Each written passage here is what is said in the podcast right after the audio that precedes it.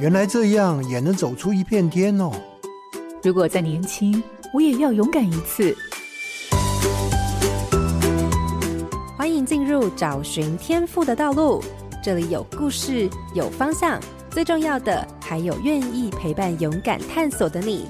富予慈善基金会和你一起听见教育不一样。我是蓝伟莹。原来日治时期的战备布局是在新竹的这个地方。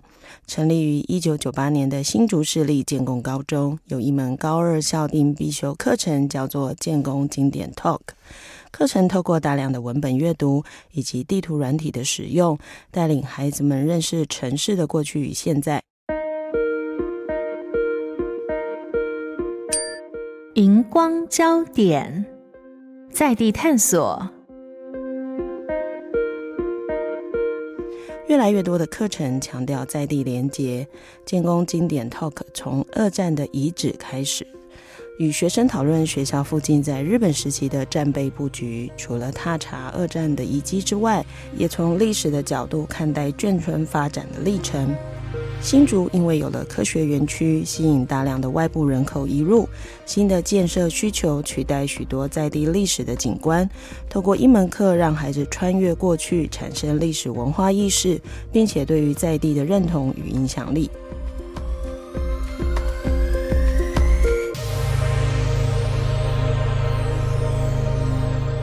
各位好家庭联播网的听众朋友，大家好，欢迎收听《教育不一样》节目。本节目每周六上午八点在好家庭联播网、台中古典音乐台 FM 九七点七、台北 Bravo FM 九一点三联合播出，还有 Pocket 上也可以听到哦。我是蓝伟莹，今天要进行的是高中不一样的主题，很高兴邀请到的是新竹市建工高中校丁必修的课程团队的老师们来跟大家聊聊在地探索的学习。老师早安。李，老师早安。听到新竹，我想很多人跟我一样，马上就会想到科学园区。但只有科学园区吗？在地的学生到底对于自己家乡的人文是否了解？探索家乡的环境、历史跟发展，不仅是认识在地，更多的是产生认同还有情感。那我想今天我们可以从建功高中的经验里头，对于这样的学习有更多的认识。各位听众朋友，千万不要错过这一集的节目哦。好，那会想邀请两位老师来节目，其实比较多的是因为可能跟校长啊，还有主任，还有一些老师很熟，他们常常会提到，哎，我们的老师很努力做了很多事。哈，那台湾真的有很多这么认真的老师，可是当你要跟他说，哎，我觉得你很棒，他都很谦虚的说，没有没有，我们就在做该做的事。哈，我想今天我们邀请到的信贵老师跟春轩老师就是这么典型的例子。哈，那今天他们要跟我们谈的是他们的课程，叫做建功经典通 Talk。那这个课程的名称是什么意思啊？因为讲到又有建功，我可以理解经典，然后 talk，那这都到底要跟我们说的是什么？嗯，好，伟莹老师早安，我是历史科信贵老师。我们叫经典 talk，原因是希望透过经典阅读来跟学生分享什么叫经典，再来让学生有透过经典的阅读，帮助学生发展批判。推理，而且良好的学习习惯，训练学生阅读、写作和表达的能力。这是原本我们那时候三位社会科老师共同的想法。但后来呢，因为公民科他必须开另外一个课程，所以变成历史科。我跟春轩地理科老师，我们在备课的过程当中，因为我们都希望孩子学的东西是能够是可以应用的。所以我们就想说，那我可不可以让学校附近的东西去做起点，来作为我们常讲的历史就在你身边，地理也在你身边。那后来在我们备课的过程当中，真的发现建功高中附近有许多的文化资产，所以呢，我们改为从地理历史的角度认识新竹东区文化资产。希望开阔学生的视野，了解建功高中附近的文化资产，比如六然、眷村等，也融合高一历史课本所提的眷村，启发学生对于所相处的景点认识与兴趣，进而爱惜前人努力的土地。嗯。对，就是像我刚一开始讲的，就是如果没有特别讲哈，其实去新竹啊，呃，可能就去火车站附近走走而已，然后大概吃吃东西，哎，晃一下。那最近几年我去，大概就是去什么设计展。啊，前几年有一个设计展啊，去动物园走一走，就从来没有想过老师您刚说的那些地方哈。那老师们可不可以介绍一下你的课程内容，也让我们听众朋友了解一下，到底你所谓的建工附近有很多可能历史有关的东西或地理有关的东西是什么呢？我们的课程大概包含了哪些内容、哪些单元呢？我们的校定课程一开始啊是定位在通识课程，所以其实我第一堂课我就会先先设下一个问题给修课的孩子们，就是关于封城，你会有哪五个问答？嗯，对，那其实我一开始就先先挖一个坑让他跳进去。封城，那其实就是跟地理科的气候、自然环境是相关的。所以当他们在接收到我这个提问的时候呢，他们他们的五个问答，其实在我这几年操作下来，他们大部分就会问说：“哎，老师，呃，他不知道新竹风为什么这么大？然后呢，新竹为什么这么多人口，这么多这么多小孩子？然后是为什么这么多人考五 A？” 其实这些提问呢，都跟我的地理科是相关的。比如说，刚刚我所提到的风为什么这么大？这个接下来，其实我的第二堂课就开始从新竹的气候开始呢去做延伸。那我们一开始呢，我们的课程尺度、空间尺度是先从新竹市整个来看新竹市的气候特色跟地形特色。对，那辅以地图资讯平台去做地形、去做自然环境的。特征的一个介绍，比如说气候的部分，我就是利用 Google Earth 让他们去拉新竹跟台北还有桃园这几个城市跟中国大陆离台湾最近的岛屿平潭岛的距离。那从地图平台 Google Earth 出发呢，他们就会发现说新竹其实是最近的一个地方。嗯、对，那在辅以呢，哎，让他们知道说东北季风吹下来的时候呢，在新竹就会发生所谓的峡管效应。这是一个，再来就是有有关于新竹地形的特色呢，我就会去利用另外一个图资平台，就是中研院的台湾百年历史地图，让他们去叠南寮里的行政区域。其实叠完图之后呢，学生就会发现说，哎，南寮里的行政区域呢，现在的行政区域跟过去的行政区域呢，其实是海岸线一直往外推移的状况。嗯，那这个部分呢，我就会让他们去延伸到，哎，同学们，你们都常常听到一府二路三艋舺。那四呢？那五呢？其实孩子就会觉得，诶，我好像没有听过四跟五。那实际上，台湾流传的四是盐水，五是竹堑，就是我们新竹，新竹对新竹的旧港。那接下来，其实我就会让他们去延伸到，诶，旧港。那既然它是以前赫赫有名的港口，好，而且是跟安平、跟鹿港呢齐名，那是不是有一些文化遗迹可以让我们去追溯？我们就会到另外一个图资平台去查看，说呢，诶，旧港现在的所在位置有没有一些文化遗迹？在查找地图的过程当中呢，学生就会发现，老师有一个有一个文化遗迹叫做淡水税关旧港出张所。我就会说，诶，同学们，这个淡水税关旧港出张所它的作用是什么？那在辅以属性资料或者是一些平面资料、文字资料的查询，他们就发现说，老师，这个是以前竹堑港的海关。嗯。其实整个课程脉络都是我设好的，只是孩子的一个、哦、对，就是有点像我们安排了一个闯关游戏一样。可是事实上，答案他要自己发现。我就会我就会说，哎，那请问一下，为什么明明是在新竹的文化遗迹，为什么它的旧名叫做淡水？嗯，接下来的课程我就会再从呢新竹市街的发展来谈新竹旧城的发展，因为其实在一九七三年的时候呢。这个清朝设立淡水厅治所在区，就是在我们新竹市。嗯，对。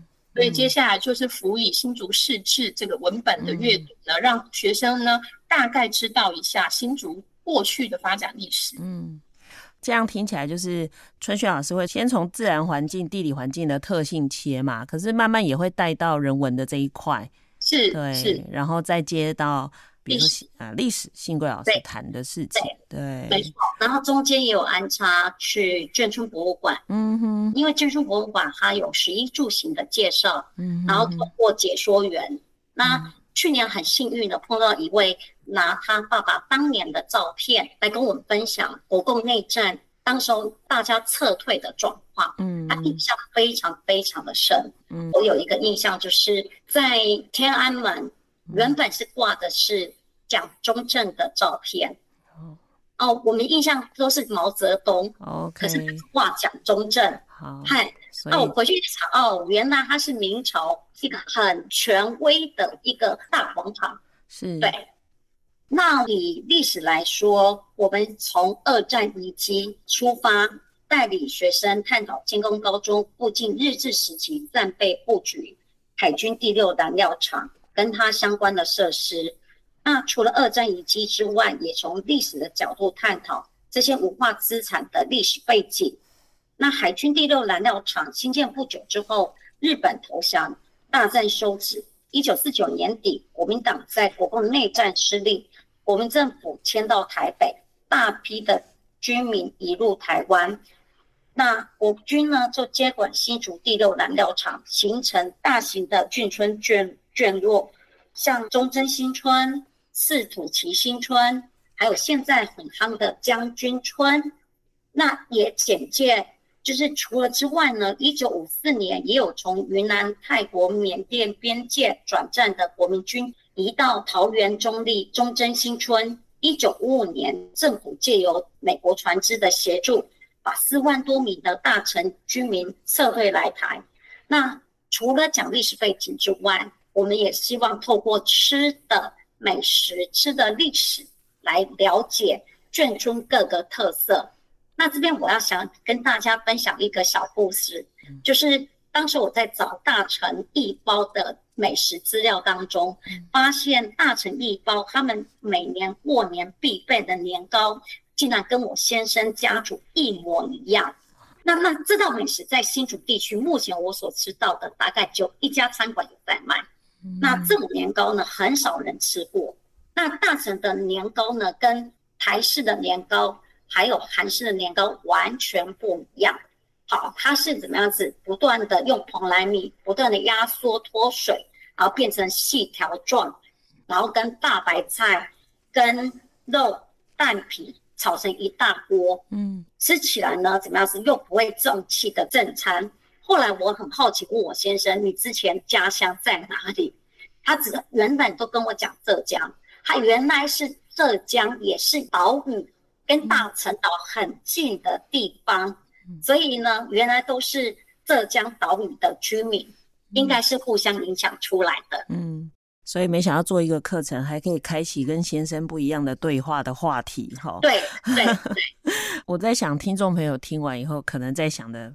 就会联想到的不是课程，而是哦，下次去新竹可以换地方玩。看样子有一些东西是我们过去其实没有了解到的，而且包含刚刚春训老师讲的，我也觉得很有趣。因为其实有很多区域的人之间会有关系，原来可能是因为某些原因，好，所以你会常常想说，诶，为什么是来这里？为什么？等那边的人会移民来这里，为什么哪边会跟哪里有交流？有时候真的是整个气候啊，或者是所有的环境造成的结果。所以应该说，与其说通识课，比较像是让孩子开始意识到，原来他以前学的那些课程本来很平面，他突然变得很立体。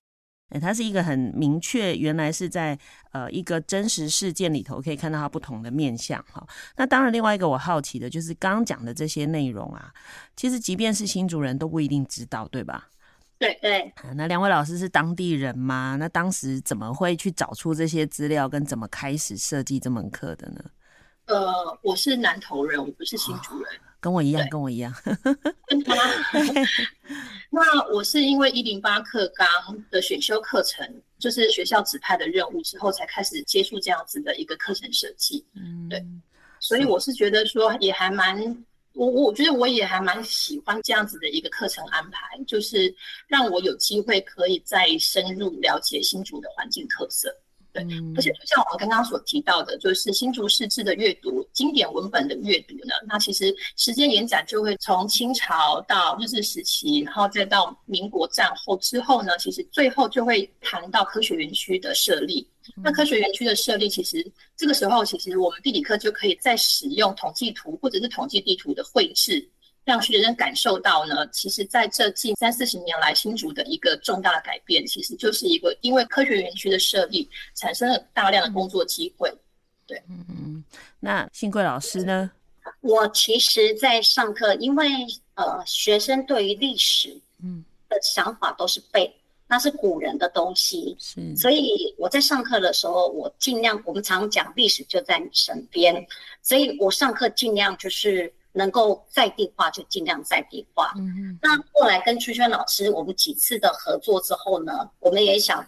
哎，了解建工附近到底有什么，让学生不是进来建工就是建过高中念书，回家就回家，让他们知道说建工高中附近其实很多的文化资产，这些东西你可以去看，而且就在你身边。像最近马康的寡妇楼，它到底是什么？好，为什么有一些争议性？它争议性在哪里？让实际的就议题，原来老师有教过这些东西。嗯，对。那我希望是透过历史背景，然后我们实地去勘察，让学生留下很好的印象。原来建工附近真的宝物非常的多。那新课纲因为一百零八学年度上路嘛，到今年一百一十二学年度，其实也就已经五年了哈，第五年要这么说。那不管如何，呃，比如说高二那个课好了，你们的课在高二，大概也进入第四年。那这一路除了刚刚讲的，原来是比较以阅读来设定嘛，对不对？好，这一路到底课程的走向或内容，不管是内容或者是我们的重点，有做一些什么样的变化或调整吗？呃，有。就像我们刚刚提到，就是科学园区的部分，其实我课程最后其实会让学生呢去探讨科学园区的工业区位，为什么科学园区会设计在这边？那借由文本的溯源呢，学生会发现说，其实跟工研院、跟日治时期的六燃海军第六燃燃料厂是有关联的。所以呢，其实在这几年来呢，我会利用地理科的地理资讯系统环域分析呢，让学生去清点学校附近的文化资产。清点完之后呢，再利用地理学的手绘地图的功课呢，让他们去做这个手绘地图的绘制。那也是在这个手绘地图绘制的过程当中，我也让孩子去思考说，我们除了知识力、除了行动力之外，可不可以将我们的知识力跟行动力再化为影响力？所以呢，在这一两年呢，我又。我我们又让孩子们去讨论说，我们如何发挥这些影响力。所以呢，我们从去年开始呢，我们的修课学生其实就转变成到最后呢，是建工走读的导览员。嗯，我们的导览对象呢，其实从去年一开始的全校的师。之后呢，到了今年是我们延伸往下延伸到国一，我们发挥完全中学的功能，我们就是呃利用班级的合作呢，让高二的学长姐呢可以到国一，或甚至于我们规划明年国三学生会考之后呢，我们的修课学生就开始去借由我们的手绘地图，好这些纸本资料呢，带着学弟妹呢在建工附近开始做走读导览的工作。嗯。那我想这边要请问一下信贵老师，因为刚刚春轩老师有谈了，在这几年的课程中，他的那个部分他所做的一些调整。那信贵老师，您这边呢，有哪一些课程的调整的部分呢？走到现在，呃，我们有加入一些文献阅读跟讨论。那我希望是结合我们现在新课纲我们所要的阅读素养，还有学社的特色。那我们透过两个阅读。第一个是新竹市志卷二著名志向，第二个是新竹市眷村田野调查报告。透过这两个文献资料，让他们了解里面的内容，比如说这里面有哪些是哪共同的特点，然后呢，有什么样？为什么美军在轰炸的时候，新竹是最多落弹的地方？让他们去了解，然后哪些地方？落弹的状况是什么样子？现在改成什么样子？嗯啊、呃，比如说那个新竹有一个很棒的一个古迹，就是影城博物馆。当年影城博物馆它是诶二层楼，但是后来在轰美军轰炸的时候呢，把它炸成平面。那当时候呢，影城博物馆是非常非常的豪华。它当时候在一九四四年呢，神风特工队。他们就是要出发之前最后一个晚上，就在影城博物馆那边吃最好的，然后呢看最好的电影，让他们住最豪华的地方，来跟明天面对生死的挑战。嗯，对，好。我在想说，这些孩子上了学校的课之后，如果回到家跟父母聊，应该比父母还了解新竹。好，因为有很多事真的爸爸妈妈也不是那么清楚哈。当然，这个课听起来两位老师投入很多，那过程中其实应该也是需要很多呃支持。在这个整个课程发展过程中，学校会给老师们的支持是什么呢？然后还有有没有一些外部的合作的资源？因为你们刚提到很多邻近地区嘛，好，所以不管是校内或校外相关的资源或支持有哪一些呢？呃，其实学校是非常支持我们的课程，包括学务处，包括图书馆。其实校长也是，其实是非常支持我们这样子的一个课程的推动。那除此之外，其实就是我们附近有阳明交大的导览团队，也给予我们。我刚刚有提到，我们的课程当中有手绘地图的的作业，可是，在学生产出手绘地图之前，其实我们进行了大概三趟到四趟的地理实查。那这些地理实查当中呢，有一两趟其实是阳明交大六人团队，其实有给予我们导览以及协助的一个帮助，这样子。嗯嗯嗯。一个成功的课程哈，不会只有那两个或者那几位辛苦的老师，还包含其实学校的氛围一定要给大家支持，不然还真的蛮难做下去的哈。当然，再者就是，尤其是在地的课程，真的蛮需要的，就是在地资源的合作，不然老师们怎么去得到那些资讯，或者是怎么样补足自己可能相对不擅长的部分，其实都不是太容易的事情哈。其实我很好奇一件事，就是其实进到一零八课纲以后。说真的，社会科老师，尤其是两位所在的学校高中部，可能班级数也没有到非常庞大，所以社会科老师其实负担是非常重的。因为课程的种类很多，那在这么多课程上，当然没有错。也许学校有一些任务分配，所以我们会分配到一些工作。但老师们为什么愿意投入呢？因为被分配到工作，我随便做做也就是一个工作嘛。可是从两位老师的分享会发现，大家其实很仔细做了非常多的事。那为什么愿意投入，在自己这么忙碌的情况下？好，这一题我先说，嗨，就是我觉得从。这个校订必修，我学的还蛮多的东西。我本身也不是新竹人，我是高雄人。嗯，那我来新竹也是十几年。那原本真的也是把新竹当做工作的地方。那后来才怎么慢慢的去了解，原来新竹有这么多的文化资产。然后呢，我自己真的学的很多，包含我刚才所讲的那些眷村的背景。那些所谓的博物馆的历史背景，那我我觉得我很开心，也很喜欢。再加上透过吃的历史分享，让学生真的去体验到最深刻的那种吃的氛围，嗯、那种眷村的特色，让我很开心。在这边，其实我收获满满。那春轩老师呢？呃，我的部分是，其实我们学校一开始，我们社会科的选修课程，其实本来是想要用轮替的方式。就是可能今年是个高一的课程，明年是高二的课程，后年是高三的课程。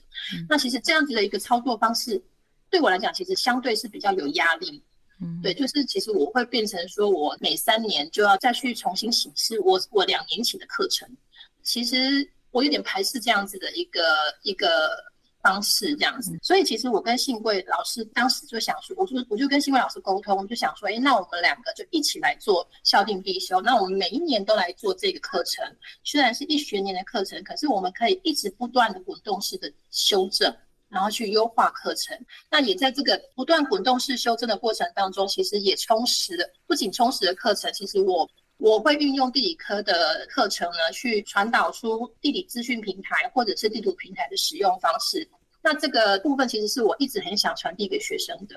这个过程当中，孩子学生有学到，其实我也会非常的觉得心头比较踏实。嗯，所以还是回到当老师的天职哈，就是只要学生有发生学习，其实老师们都会觉得好啦，没关系，那个辛苦好像一下就过了。然后再者，更何况自己在这个过程中好像也学到更多东西。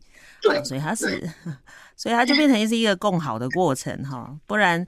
如果就只有不断的付出哈，那会被掏空。这其实真的是我这一波一零八课刚遇到蛮多愿意投入的高中老师共同的心声，就是觉得自己还蛮开心的在学习新的东西哈。对，那当然我也很好奇，就是每一个学校的环境氛围其实不太一样。我也曾经遇过有一些老师，他其实这么努力做很多事，其实学校其他的同事并没有给太多支持。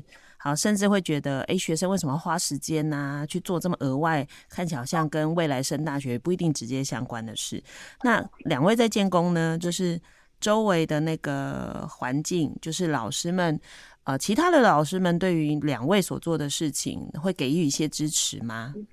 是支持的，嗯，我觉得我们两个其实最开心的就是我们两个其实非常有默契，对，嗯，而且我们有共同，就是我们刚才讲的，我们可以结合我们本身课本课程的课程，对，我们课本其实高一有提到眷村，嗯，那我们在高二上眷村的时候，他们有基本尝试知道哦，原来眷村，让他在走读的时候发现啊。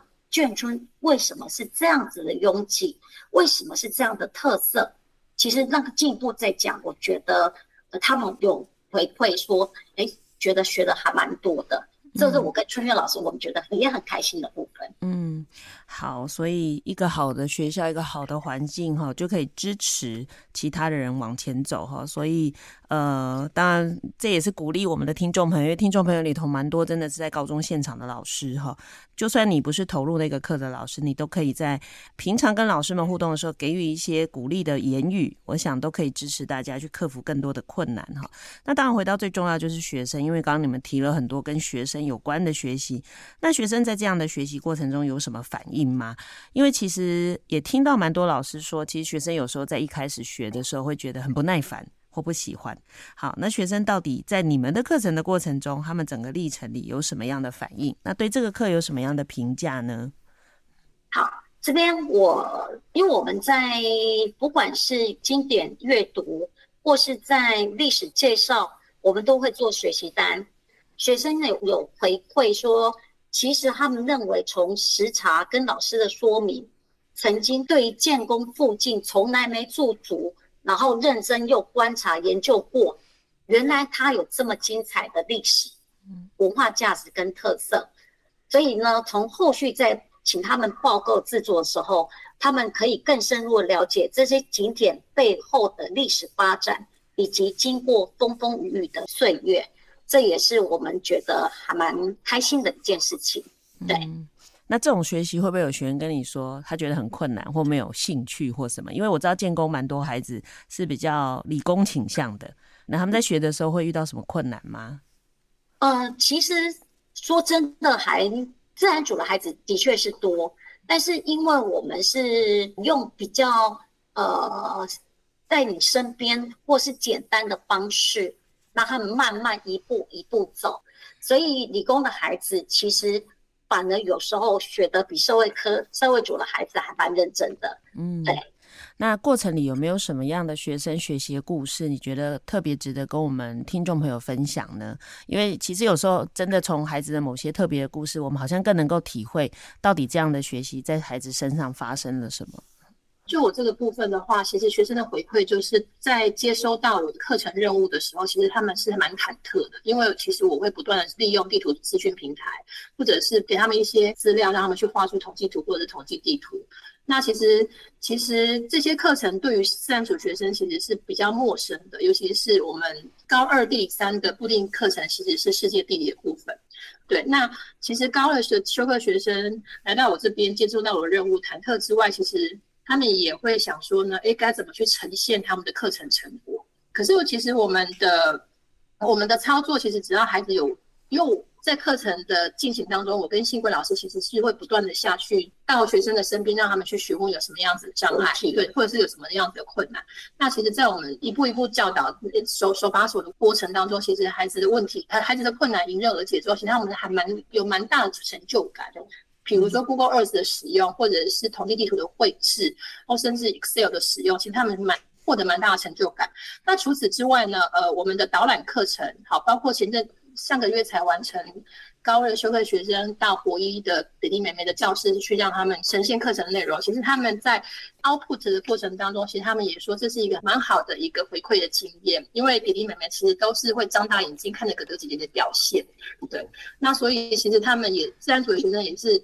也是还蛮正面的回馈，所以我们这是一个蛮好的一个口说的体验，这样子。嗯，不好意思，我想再补充，就是我们期末有一个走读发表，那除了就是画哎简单的地图之外，他也要导览用历史背景来写。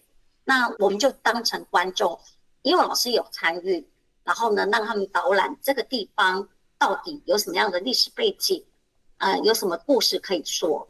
其实我觉得他们都做得很好。嗯，嗨，对，我补充一下，其实我觉得这几年的操作，我会让我感受到，只要给学生舞台，其实他们就会有进步。嗯嗯嗯，这倒是真的，因为蛮多大家很喜欢评论这一代的孩子，就是说，你看他们其实什么都不想做啊，很不积极呀什么。可是其实反而有时候啊，你给他有点难度的任务，他反而就活过来了。我有时候觉得那些太枯燥或太可预测结果的一些活动，反而吸引不了这一代的孩子。啊，然后做一些看起来不太一样的事，而且有困难的，诶，他们反而做得很起劲。尤其是你请他去跟别人互动，你刚刚讲弟弟妹妹，诶，他们就这不能丢脸嘛，一定要讲好。对，对我只我只有给孩子们一句话，就是你们是哥哥姐姐，你是学长姐，不能丢脸。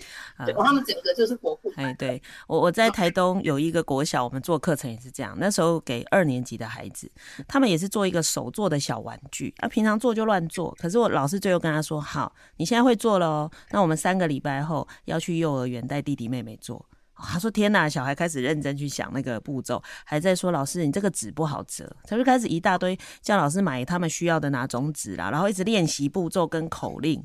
然后就为了去教弟弟妹妹，对对对对，而且我本来要求只要五张投影片，他们其实他们会自己增加，不要到七张到八张，对，那其实也不能太多，因为我刚刚说弟弟妹妹也不能接受太冗长的一个程序。应该说你要让他们听完以后很想念建功高中的高中部，哦，我也要上这个课，对对对，对，这还蛮重要的。那。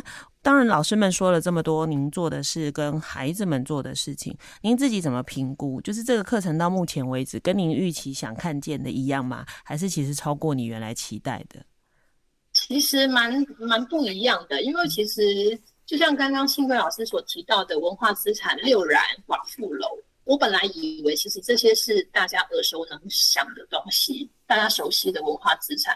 可是其实，在我们的课程操作过程当中，其实没有诶、欸，其实孩子们对于这些文化资产是陌生的，而且甚至于他不晓得他真正的名称跟过去。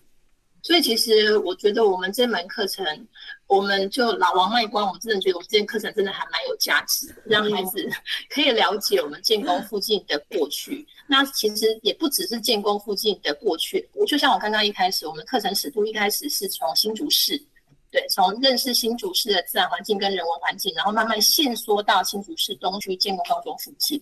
嗯、所以其实真的觉得这个课程，我们自己认为说，其实对学生认识在地是非常有帮助。嗯，呃，我的想法也是，我觉得，呃，我们常常强调跟学生讲，历史就在你身边。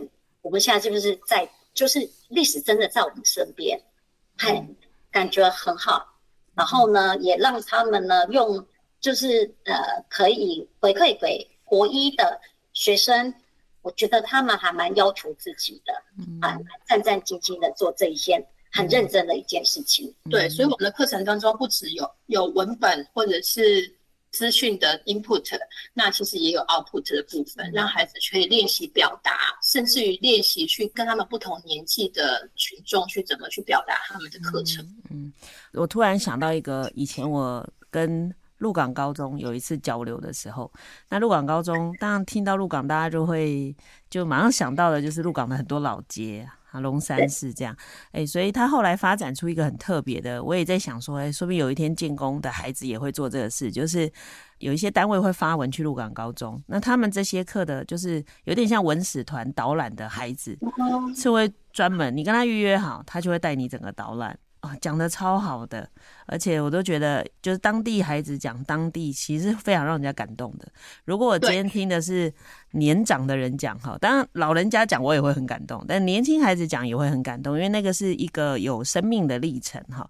那所以延续到这样，我最后就要问的是，两位老师对于这样的学习或这样的课程未来的发展，你们还有哪一些想象呢？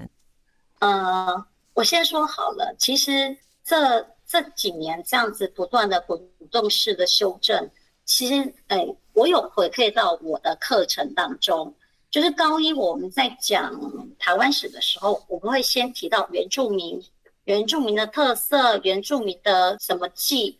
那后来我发，呃，我我就用校订必修的方式，让原住民孩子自己讲自己的家乡的特色。好自己讲哪些地方是怎么大家可能误会的地方，或者是讲家乡里面的一些重要的文化资产。这个我觉得我也受惠。对，嗯、那我会觉得，呃，希望更多学生、更多人了解新竹这些文化资产，然后珍惜它、爱护它，然后成为新竹人的光荣跟特色。嗯，那春雪老师呢？呃，我会希望我的学生在大学或甚至于出社会之后，跟他未来的朋友介绍新竹的时候，他们的眼睛是有光，是可以身为新竹人为荣耀。在这个学习过程当中，他们是可以去认识新竹，然后接受新竹。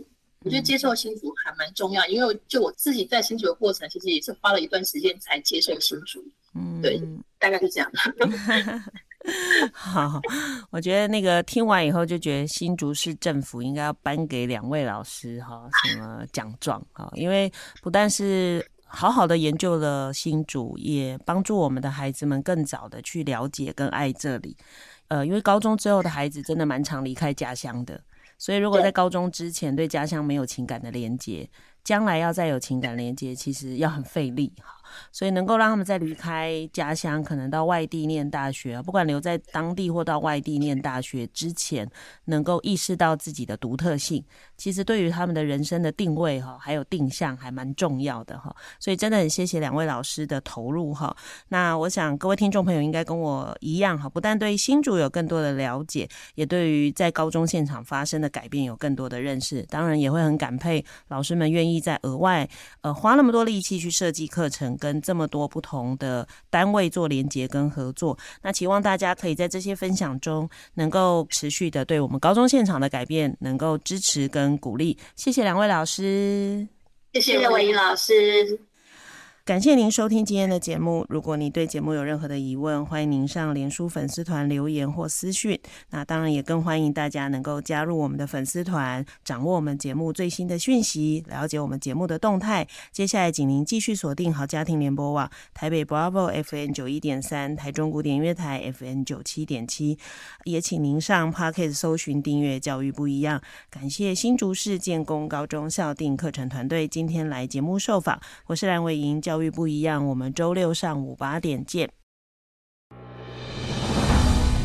以微笑点亮教学现场，赋予慈善基金会与您一起支持教育，陪伴生命找到自我价值。